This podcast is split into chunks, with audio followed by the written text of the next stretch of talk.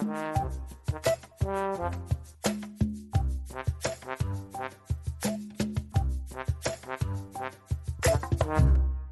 привет! Это подкаст «Полная посадка». Сегодня с вами я, меня зовут Денис, директор бара Memories. Маша, я пиарщик Сидрерии Бродилка и бара Инсайдер. Привет, меня зовут Игорь Каменев, создатель баров Рукс, Инсайдер и бренда Сидра Бродилка.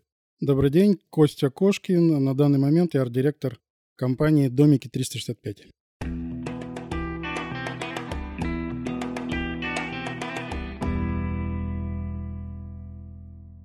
Сегодня с нами двое гостей, и нету Антона. Антон приболел, его не будет в этом выпуске. Тема сегодняшнего выпуска – это создание и развитие бренда. В такой компании мы собрались как раз-таки пообсуждать, что такое вообще бренд, как он создается, и что каждый человек, который хочет открыть свое дело, либо что-то создать, вообще видит в пунктах, в каких-то определенных критериях для хорошего качественного бренда. Что вообще такое бренд, Маш? Как думаешь вообще, что это? О чем это? Для меня это такая некая совокупность различных критериев, свойств, ассоциаций, которая позволяет определенному продукту получить узнаваемость, как-то выделяться на рынке и транслировать свои ценности. Ну, в целом согласен, да. Как нам дает определение Google, это торговый знак, имеющий высокую репутацию потребителей. И как раз-таки, наверное, сегодня мы пригласили гостей, для того, чтобы поговорить о их опыте, узнать о их пути и посмотреть с разных сторон, как разные люди развивают бренд. Но все это через призму общепита в Новосибирске, как раз таки через нашу основную тематику. Я думаю, что начнем, может быть, с вас, Константин. Маленько расскажете вообще, чем занимались, как пришли к тому, чтобы оказаться в сегодняшнем выпуске с нами в подкасте «Полная посадка» и вообще чем занимаетесь? По-моему, бренд если в перевод слова заглянуть, на самом деле он довольно понятно. Если вы английский учили в школе, то это тавро, выжигать там и так далее. То есть сейчас мы это понимаем как название компании или какого-то продукта там и так далее. А раньше выжигать на теле животного какое-то тавро, да, для того, чтобы поставить его принадлежность тому или иному хозяину. Если к этому обратиться, то в голове складывается очень четкий образ, что выжгли раз, да, и уже никуда не денешься. Клеймо такое, да? Клеймо, да, которое с тобой будет длительное время, по крайней мере, до нового клима. На ум еще приходит мультфильм про капитана Врунгеля, где там они пели песню «Как ты лодку назовешь, так она и поплывет». Они там были на победе и в итоге поплыли на лодке «Беда». Соответственно, вот что у меня ассоциируется с брендом. Название и название это навсегда. Название придумываете звучное, потому что охват аудитории вашего бренда и репутация – это будут основные позиции. Что касается меня. Пединститут, география, биология, естественно-географический факультет. В школе я не проработал ни дня, потому что я попал в первый бренд, который назывался «Ночной клуб Мэдисон». Я туда устроился диджеем. А какой это год был? 95-й, по-моему. Дальше у меня в трудовой книжке только директор, арт-директор и все. Больше я не менял специальности. После ухода из Мэдисона был следующий крупный бренд. Ну, там были мелкие какие-то, да, незначительные, типа ресторана «Аквариум» в Первомайском сквере. Я там полтора года был директором. Я его открывал, и следующим этапом был клуб «Рок-Сити», где я задержался почти на 10 лет. Я арт-директором был. Этот бренд, наверное, известен людям, которые старше 30 в Новосибирске. Недавно девочка 20 лет сказала, я не знаю, что такое Рок-Сити, извините. Мне приятно, но я не знаю. А я ходила на шоколадные R&B вторники. Мне кажется, надо табличку прибить на это здание, что здесь был Рок-Сити. Потому что все равно многие говорят, это бывший Рок-Сити в здании бывшего Рок-Сити. Дорогие подписчики, если вы считаете, что мы должны инициировать создание таблички, то пишите где-нибудь в комментариях, думаю, мы обязательно это сделаем. Следующий бренд был Клуб Правда на левом берегу. Я знаю такой. Там под потолком лифчики висели. Да, висели лифчики над баром. Следующий бренд уже был в Шерегеше и связан он был с тем, что меня позвали работать в компании Ice Group. И, соответственно, организация автобусов Шерегеш, Ice Bunker. Чуть позже фестиваль Грелка Фест, отдельный бренд, который достаточно крупно продвигает Шерегеш. Шерегеш тоже, наверное, бренд, надо упомянуть его. А, был бренд Горный патруль опять в Шерегеше. Это бар под горой. Мы соседи с Руксом. От нас пьяные идут к ним. К нам не ходили, потому что к нам в гору и люди не могли идти, поэтому мы сначала зазывали, потом люди шли туда. Когда продали бар «Горный патруль», я попытался найти себя в спокойной жизни и попал на завод «Промстройполимер», где полгода отработал в отделе пиара, и мне было прям тяжело сидеть в офисе. Я не могу, я не офисный работник, мне тяжело с этим справляться. Свободный график – это все. И недавно доктор, который мне измерял давление, спросил, а вы по ночам работаете? Я понял, что я загубил свое здоровье где-то там по ночам работая в ночных клубах. И сейчас я работаю с партнером Никита Слесаренко, домики 365, это модульное домостроение. Ну, наверное, тут все понятно. И чем вот конкретно в этих домиках вы занимаетесь? Я бы свою работу обозвал опять арт-директор. Мне эта специальность нравится, и она не такая узкая, как записывают там, в трудовую книжку, потому что все равно что-нибудь навалят. Вроде ты за пиар, тебе еще рекламу подсунут, там, маркетинг и все там прочее такое. Поэтому арт-директор, наверное, более такая охватываемая задача. Класс. А вот если еще в тему вот этих всех брендов, да, ну, я так понимаю, в Рок-Сити вы уже пришли работать, да, или были с самого начала при открытии его? Я был с самого начала, и за год до открытия Рок-Сити я прошел туда собеседование, и целый год ждал, пока его построят. Ну, грубо говоря, там отделка зала шла и так далее. Я такой в ожидании сидел, когда же я попаду в Рок-Сити. Ну да, с открытия, то есть я зашел, еще 15 дней после того, как меня приняли на работу, клуб не работал, мы готовились к открытию. И звукарь ругался сильно на строителей, которые нарушили все правила звука. Вот получается, что создание бренда, да, оно было практически, ну, в ваших руках, да, ну, арт-директор и развитие клуба, и он просуществовал столько лет, проработал. Есть какие-то, может быть, внутренние такие воспоминания или такие четкие какие-то точки, из которых сказывается понимание, что вот этот бренд был создан благодаря чему-то. То есть это кто это? Люди, которые сразу это поддержали, или это качественный продукт? Вот про что этот бренд в первую очередь? Почему он так выстрелил? Ну, во-первых, он выстрелил, потому что это был клуб на центральной улице Новосибирска. Работала команда профессиональная, здесь однозначно спору нет, потому что эти люди до сих пор в сфере, они работают. Следующая позиция немаловажная. Когда открылся Урок-Сити, не было цифровых фотоаппаратов и не было соцсетей. То есть, если вы хотите представить, что это было, как бы вот вычеркните это все. Как возник бренд? Ну, наверное, интерес людей к ночной жизни, потому что ночные клубы были на волне. Это был рок-клуб, потому что там были рок-концерты, выступали новосибирские рок-группы. Это была возможность для них выступить. Чуть позже появились дискотеки и привозы диджеев, различные вечеринки и так далее. Возможно, мы в чем-то были законодателями моды, но, во-вторых, рок-музыка, она была интересна. И для этой аудитории не было заведений больших, красивых, с электронными унитазами. Ну, то есть качество подхода к созданию клуба, оно подкупало у людей, видимо, желание туда попасть. То для них, для рокеров сделали такое красивое. Итальянский дизайнер работал над залом. Это считался мажорский клуб.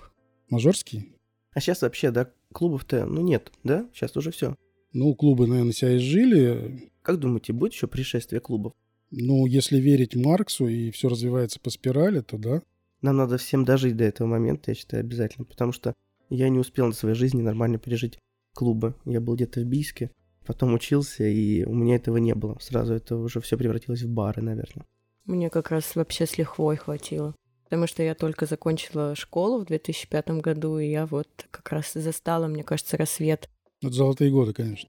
И плюс я работала в нефти. Офигенный клуб. Я там получила самый первый опыт работы в общепите. Марис, если ты слушаешь подкаст, тебе привет. Я тут недавно вообще случайно узнала, что у нас с Марисом есть общие знакомые, и мы звонили ему по видеосвязи. И он обалдел вообще, когда меня увидел. Он в Грузии, и он такой, о, блин. Сразу вспомнили несколько историй, как там официант у меня украл телефон. В общем, весело было.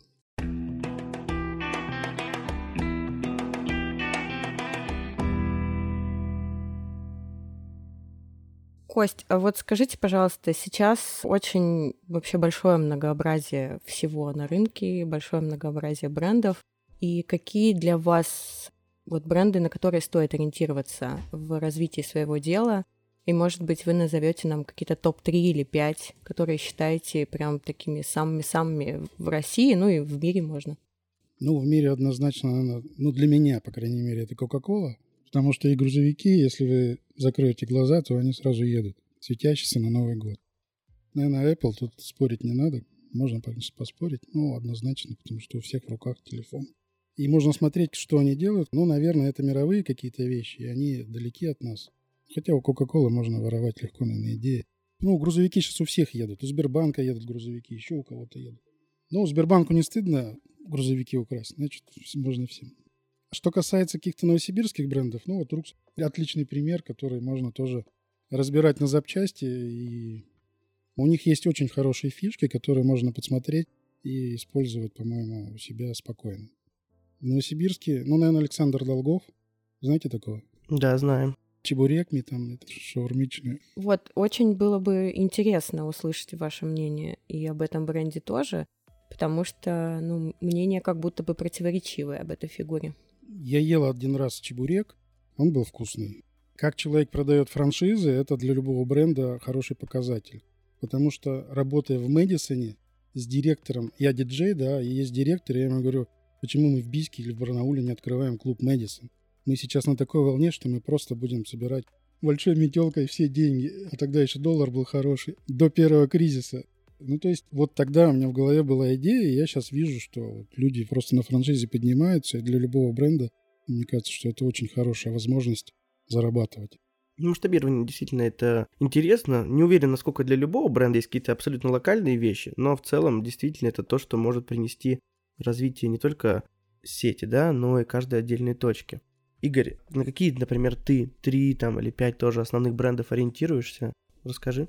Про мировые Костя уже сказал, их можно бесконечно причислять, наверное, зависит от сферы, да, там есть машины, есть бары, есть какие-то маркетинговые агентства. Мне на ум приходит S7, бывшая авиакомпания «Сибирь», не только потому, что это изначально новосибирский бренд, это они тоже вот как Coca-Cola, да, грузовики, так и самолеты, яркий образ, вот это ливрея, да, правильно называется, фюзеляжа, они, ну, по крайней мере, в России они молодцы, и, наверное, их можно ставить в пример мировым авиакомпаниям с точки зрения подхода, ну, в своем сегменте, естественно, не, не заходя там в какие-то там Ричард Брэнсон, создатель своей Virgin Airlines, там у них двухэтажный и одноэтажный king size кровати, у S7 этого нет. У S7 есть другой формат своего эконом-сегмента, они большие молодцы. Ну вот, Virgin Airlines это отдельно, почему их упомянул, их тоже, и его компанию можно в целом. Virgin, она и сейчас есть из студий звукозаписи, по-моему, 80-е, и ее создал Ричард Брэнсон, британский предприниматель. Вот он начал с виниловых пластинок, магазинах продажи, студии звукозаписи. Сейчас у него огромный холдинг, он занимается всем на свете, как вы уже поняли из предыдущей информации. Но в свое время он был единственный на территории Европы, кто запустил такие форматы, там много историй. Я просто в своей жизни прочитал очень мало книжек прикладной литературы, но его биографию прочитал, она интересная, рекомендую. Она такая, первая его книга, она достаточно живая. Вторые, третьи не читайте, там только лабуда про то, как стать успешным. И помимо авиакомпаний, что-то еще, Игорь? Какие-то, может, все-таки тоже новосибирские бренды отметишь? Два ГИС, конечно, всегда приходят в голову. Сейчас это тоже уже не новосибирский, уже как бренд, да, но отдельные компании их уже нельзя считать, они вошли в холдинг экосистемы Сбера. Но в какой-то момент, получается, вот опять же, у нас сегодня такой ностальгический выпуск. Кто-то, может, вспомнит, как диски на улице раздавали в 2003 году. Я был ребенком, но помню. Мне раздали по дороге в школу. На дисках распространяли ребята, студенты из НГУ, Академгородка, создали это картографический справочник, это тогда называлось, по-моему. И с этого все началось. Но в какой-то момент они поняли, что помимо вот всего, что они делают, это надо, ну, не только докрутить внутрянку, но и показать это как бренд. В какой-то момент они ребрендинг сделали, от Дубльгиз пришли к Тугис или 2GIS. Сейчас у, него, у них три названия. Тугис — это Москва. Ну, в каждом городе их называют по-разному, смотря как они туда пришли. Плюс они распространяются где-то филиалами, где-то франшизами. Про них, наверное, можно много говорить, но они сформировали классный, красивый бренд, который знаком сейчас каждому жителю России. Более того, когда было время, ну и сейчас оно есть, но тогда нас активно котировали западные IT-компании, и наши IT-компании, в общем, считались эталонами, особенно в сфере вот бизнес-справочников и картографии. Их ставили в пример даже Google. Ну и на сегодняшний день, я считаю, они номер один вообще в мире по тому спектру информации, которую они дают, в принципе, в отдельно взятом городе. А если говорить про общепит? Есть ли вот какие-то бренды конкретно в общепите, неважно, в Сибири или там в России, которые для тебя тоже являются примером ну вот какой-то бренд-стратегии? Ну, здесь про общепит можно много говорить. Опять же, тему личных брендов мы затронули. То есть в Сибири личный бренд себе создал Денис Иванов. И, опять же, фигура неоднозначная для современного восприятия.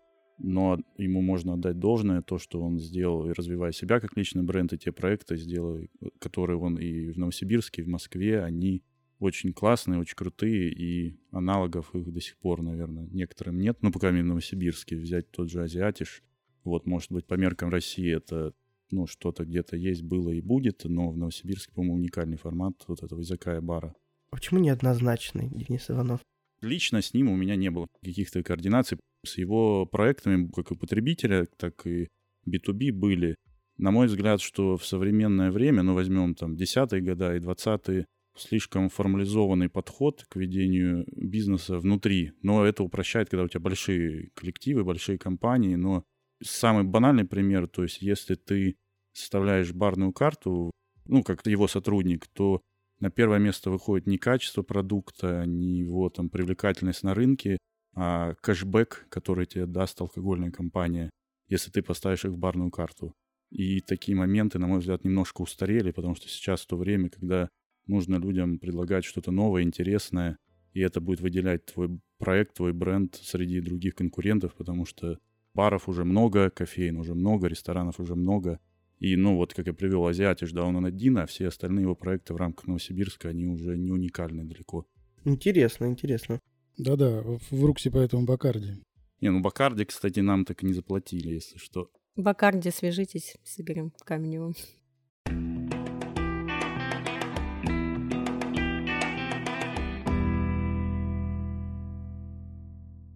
Ну, коли уж мы тогда э, стали более персонализированно говорить о том, какие бренды как должны развиваться, тогда, пожалуйста, Игорь, расскажи нам на примере своих брендов и своей работы, как, собственно, ты продвигаешь и себя как личный бренд, и заведения, которыми ты занимаешься.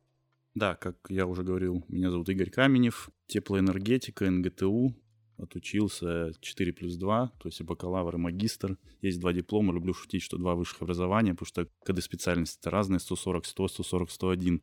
Студенческие годы так случилось, что мы увлеклись игрой в дозор, энкаунтер, экипаж. Это ночные квесты на автомобилях. Были такие проекты, бренды в том числе, популярные в то время на всей территории даже СНГ, не только России. Сейчас отголоски их есть.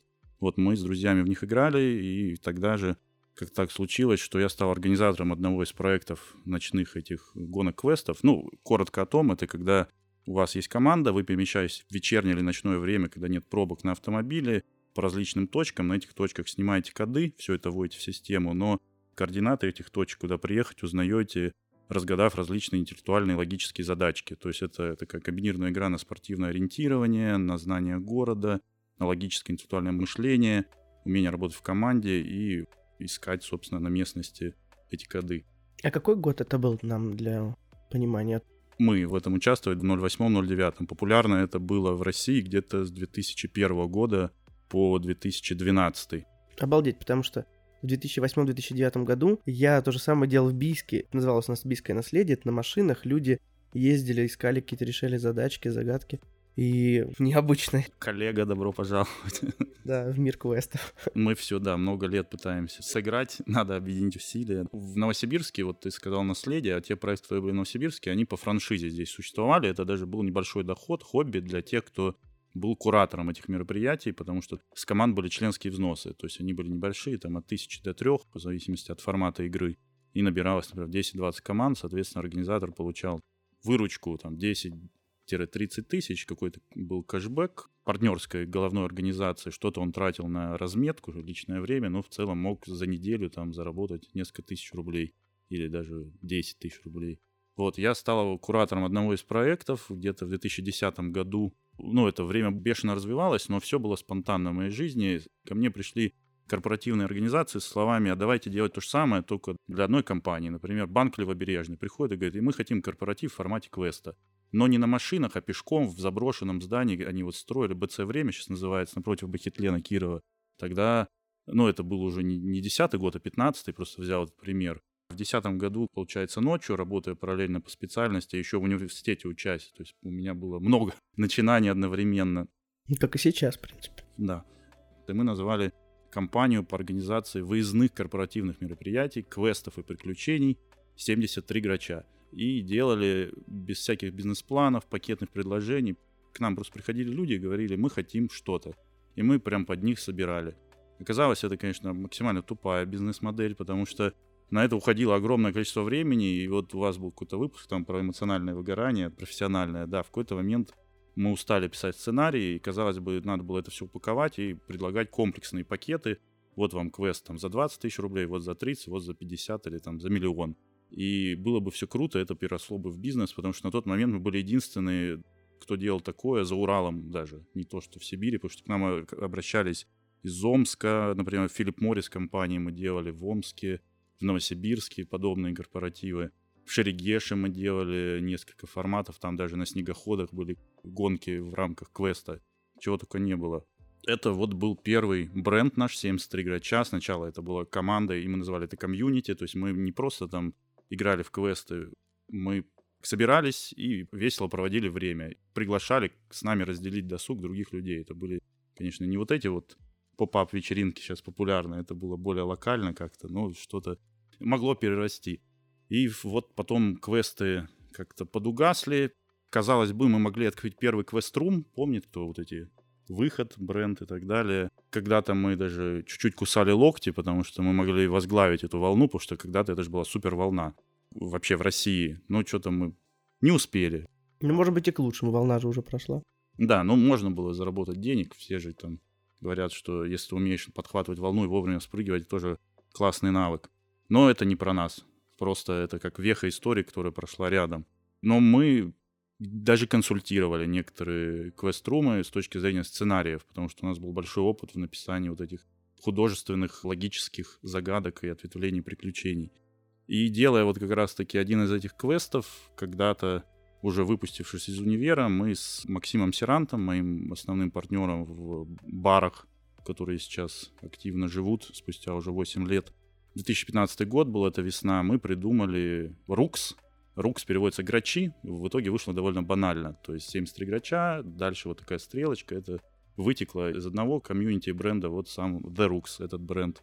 Ну, классно, что это созвучно и с рок-музыкой, с рок там и так далее. В Шерегеше кто-то рок-скалы, короче, очень много аналогий. Но это вышло не специально, то есть это у нас сначала вот из 73 грача. И появился бар Рукс, ну, я долго могу рассказывать, вы что, меня перебивайте, потому что эта история это длинная. Когда появился Рукс и уже стал достаточно известным, я с женой туда поехал надеждой выпить пиво или как-то. Или мы зашли с женой, и все 20-15-летних подростков повернулись и посмотрели на нас. И жена говорит, наверное, мы ошиблись. Это было мое первое знакомство. Мы ничего не выпили там, к сожалению. Рукс прожил много эпох и много вечеринок, да, и отдельный подкаст или просто можно ссылку приложить, где написано про то, что такое Рукс и как он вырос и к чему он приходил.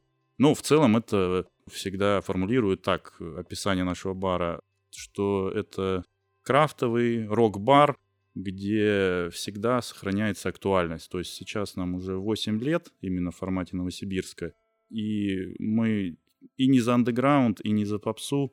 Да, есть какие-то четкие правила, которые формулирует наш арт-директор нынешний Слава Бочкарев. Ну, он был первый, собственно, он и, ну, не последний, а нынешний. Между, между первым Славой и нынешним Славой были другие люди. Но всегда были четкие правила, но при этом наша задача сохранять актуальность собственного бренда, собственного формата и идти в ногу со временем. То есть какие-то вещи, они вне времени, какие-то мы где-то прививаем культуру города. То есть мы были первые, например, крафтовый бар в городе Новосибирске. С тех пор какие-то открылись, какие-то закрылись, мы остались, и мы до сих пор стараемся не просто продавать то, что продавалось 8 лет назад, а так как крафтовое пиво и все, что рядом с ним, это все меняется стремительно, тренды, мы за ними следим, и всегда наша барная карта, я считаю, не хуже самых там крутых баров в Москве и Питере. При этом, да, мы вносим там свои коррективы, Плюс мы делаем коллаборации с крафтовыми пивоварнями. Вот запустили собственное производство сидра, собственный бренд «Бродилка». К нему, наверное, сейчас перейдем как раз отсюда плавно. И вот это все про Рукс. Открыли Рукс Шерегеши, это уже большой бар, который пережил снос здания, открылся теперь в большом здании, пережил ковиды, все, что сейчас происходит, как мы бы это ни называли. И мы живы и будем жить. Ходите в Рукс, пейте. Там и подростки были, и, наверное, сейчас они бывают, и люди возраста Константина Кошкина там бывают, вечеринки самые разные. Я бываю в Шерегеше. Вот, ну, в Шерегеше, да. Паспорта мы смотрим очень жестко, там три уровня просмотров паспортов и любых других документов. Можно я 5 копеек добавлю, когда раньше были ночные клубы, то не было закона, что подросткам нельзя ходить. На самом деле, вот постепенно ужесточались правила, поэтому если смотреть старые фотографии из клубов, то могут глаза вылезти на лоб, что было дозволено. Ну вот в правде уже жесткий был фейс-контроль, а Рок-Сити тоже был фейс-контроль. Но на самом деле Рок-Сити, наверное, когда ужесточили закон, были вечеринки для подростков днем. И на этих вечеринках выступил однажды LJ. Представляете?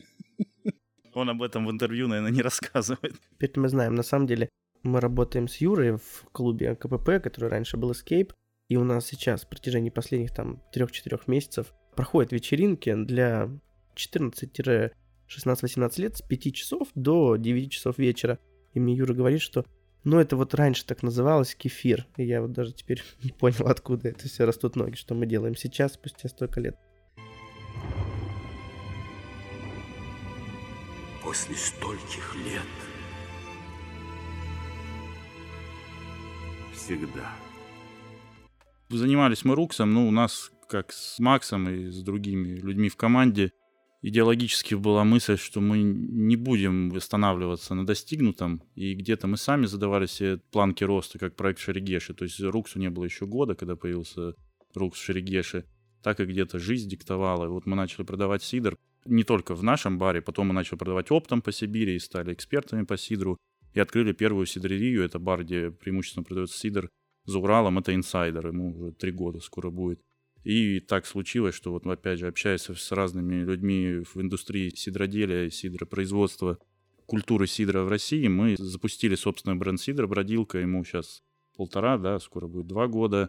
Плюс мы импортируем сидр э, с партнером в Москве.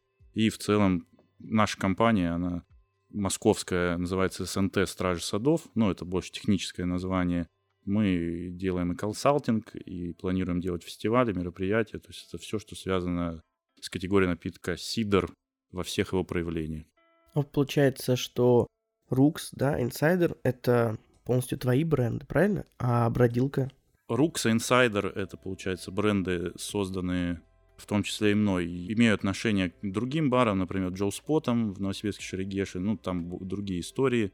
Бродилка тоже, он создан в партнерстве как идеологически название придумал я, и я его продвигаю как бренд. Ну и в целом во всех, наверное, проектах все, кто слушает сейчас и слышал меня раньше, они привыкли слышать больше мой голос. Это моя стезя быть ответственным за связи с общественностью, продвигать наши бренды, поэтому так часто и звучит, что Игорь Каменев, Игорь Каменев, там и вот это все.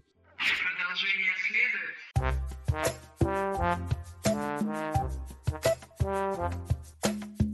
Thank you.